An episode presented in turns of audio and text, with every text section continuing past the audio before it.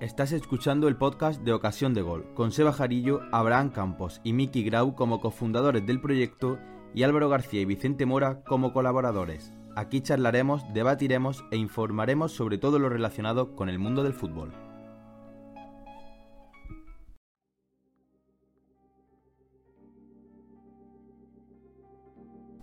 Bienvenidos a un nuevo podcast de Ocasión de Gol. Si la semana pasada fue turno del Fútbol Club Barcelona de Xavi para la temporada 22-23, hoy para nuestros seguidores madridistas es turno del Real Madrid de Ancelotti. Y sí, he puesto Ancelotti entre interrogaciones, bueno, para darle un poquito de más picante eh, al, capítulo de hoy. Eh, pero, pero sinceramente me voy a quedar con Carlo Ancelotti eh, es verdad que, se le ha ido, y me incluyo, se le ha ido criticando bastante a lo largo de esta temporada, eh, porque es cierto que, ha rotado más bien poco, está rotando, ahora sí es verdad que está rotando mucho, pero porque ya la liga la tiene ganada. Eh, pero es verdad que, que, a lo largo de la temporada, a lo largo de todo el curso 21-22 ha ido rotando más bien poco, pero es algo que le ha funcionado porque como he comentado, el Real Madrid ha ganado la liga, además está en la final de la Champions League que se disputa el 28 de mayo en París, que la disputará contra el Liverpool de Jürgen Klopp, eh, tras una hazaña épica tanto en octavos contra el PSG como en cuartos contra el Chelsea y en semi, la más reciente, contra el Manchester City de Pep Guardiola.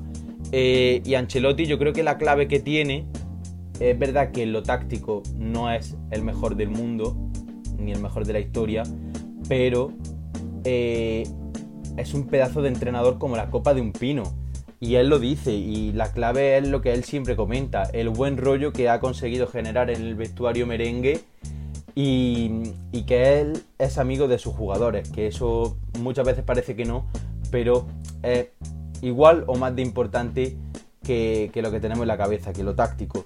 Ancelotti, que se ha convertido en el primer entrenador de la historia en conseguir, si no me equivoco, son cinco finales de Champions y en conseguir em, las cinco grandes ligas europeas, además de eh, conseguir también todos los títulos con el Real Madrid, porque el único que le faltaba era el de la liga.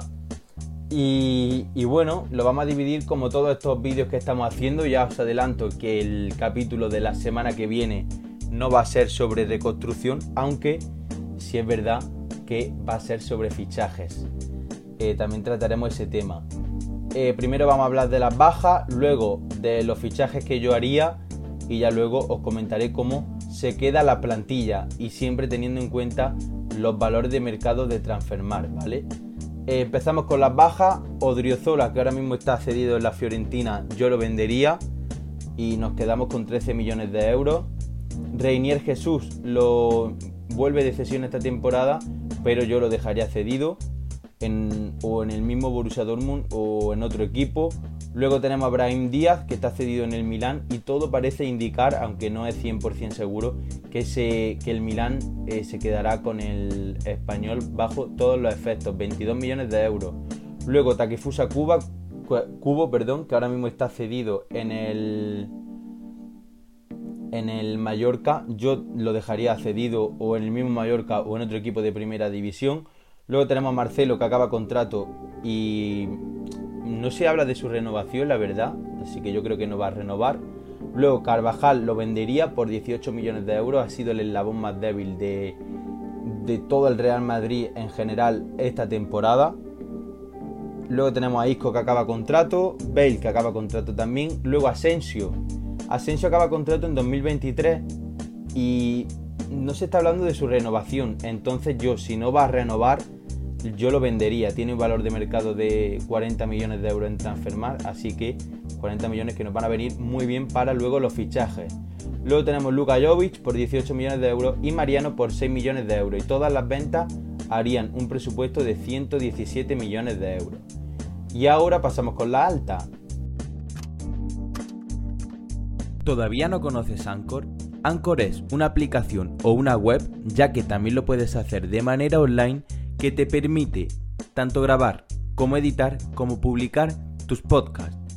Y lo mejor de ello es que al subirlos, la propia aplicación los distribuye por las principales plataformas digitales, Spotify, iBox, Apple Podcast, Google Podcast, etcétera, etcétera. Por eso, desde Ocasión de Gol, te recomendamos Anchor.fm. Hemos vendido a Carvajal, así que lo primero que vamos a necesitar es un lateral derecho y me voy a quedar con Rhys James, 55 millones de euros. Ancelotti, eh, según los últimos rumores, lo habría pedido y con y yo creo que con la situación del Chelsea, que han cambiado de dueño y tal, eh, podría ser factible.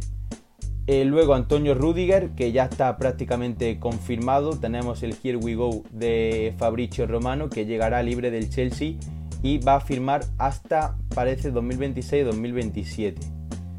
Em, así que yo creo que la defensa se nos queda muy muy bien con Rich James y Antonio Rudiger. Luego de todas maneras repasaremos la plantilla. Luego, Chuameni, que llegaría del Mónaco, tiene un valor de mercado de 40 millones de euros y yo creo que sería un fichajazo eh, para cualquier equipo y para el Real Madrid más. Estamos viendo que Camavinga, aunque no ha jugado mucho esta temporada, ha encajado a las mil maravillas en el Real Madrid estos últimos partidos que estamos viendo y lo está haciendo súper súper bien el joven francés. Eh, luego tenemos a Antonio Blanco, que yo lo subiría al, al primer equipo. Mbappé, eh, no se sabe qué va a pasar con Mbappé, sinceramente. Em, pero, pero bueno, yo voy a contar con que llega este verano al, Santiago Bernabéu. Así que, eh, bueno, ¿qué vamos a decir de Mbappé? Poca cosa. El mejor o uno de los mejores jugadores del mundo actualmente. Eh, y tendríamos, es que tendríamos a la estrella de los próximos 10 o incluso más años. Em, y ya luego, Erling Braut Haaland, que era un delantero que estaba sonando mucho también para el Real Madrid, ha acabado fichando por el City, que ya ha hecho oficial el principio de acuerdo con el Borussia Dortmund. Y según el diario AS, el plan B del Real Madrid sería Raúl de Tomás. Y a mí me encaja sinceramente mucho eh, como suplente de Benzema. Además, su valor de mercado de Transfermar es de 20 millones de euros. Y esta temporada eh, lo voy a ver, ¿vale? Lo voy a ver es de los máximos goleadores de la, de la liga. Eh, si no me equivoco, estaba peleando incluso el Zarra. Mira, lo vamos a ver. El Pichichi ahora mismo es Benzema, que lo acabará siendo seguramente, con 27 goles. Luego tenemos Vinicius, Iago Apa y Raúl de Tomás. Lo tenemos con 16 goles. Tan solo uno por debajo. Lo tenemos en el cuarto puesto de los, de los máximos goleadores de la liga. Y está tan solo un gol del eh, Zarra, que es el máximo goleador español. Y esos serían los fichajes, no hemos gastado en fichajes 115 millones de euros y ahora vamos a pasar a la plantilla. En portería tenemos a Thibaut Courtois y a Lunin, se queda igual.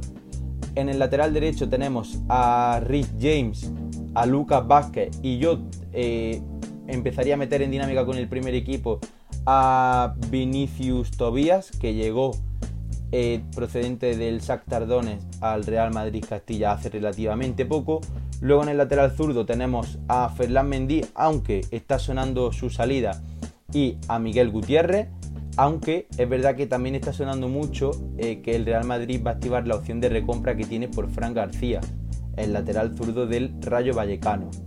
Así que bueno, eh, yo me quedaría con Ferland Mendy y ya luego Miguel Gutiérrez o Fran, o Fran García me gustan mucho los dos, pero yo no he contado con, con el fichaje de Fran García.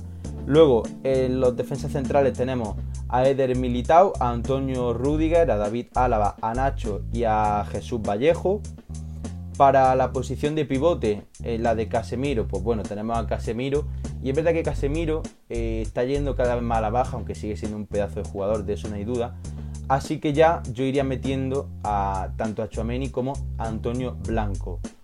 Luego de interiores tenemos a Luka Modric, que todo parece indicar que va a renovar, a Tony Cross, a Eduardo Camavinga, Fede Valverde y Dani Ceballos.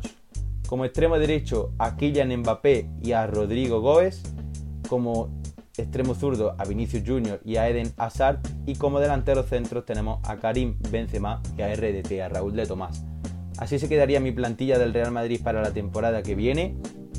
Y Poca cosa más, la verdad. Eh, el Madrid Es cierto que yo creo que se tiene que mover porque, porque alguna que otra pieza sí le falta. Eh, pero si se mueve este verano, que se va a mover eh, clarísimamente, va a ser solo para mejorar la plantilla. No creo que, que pase nada fuera de lo normal y de repente empeore la plantilla muchísimo.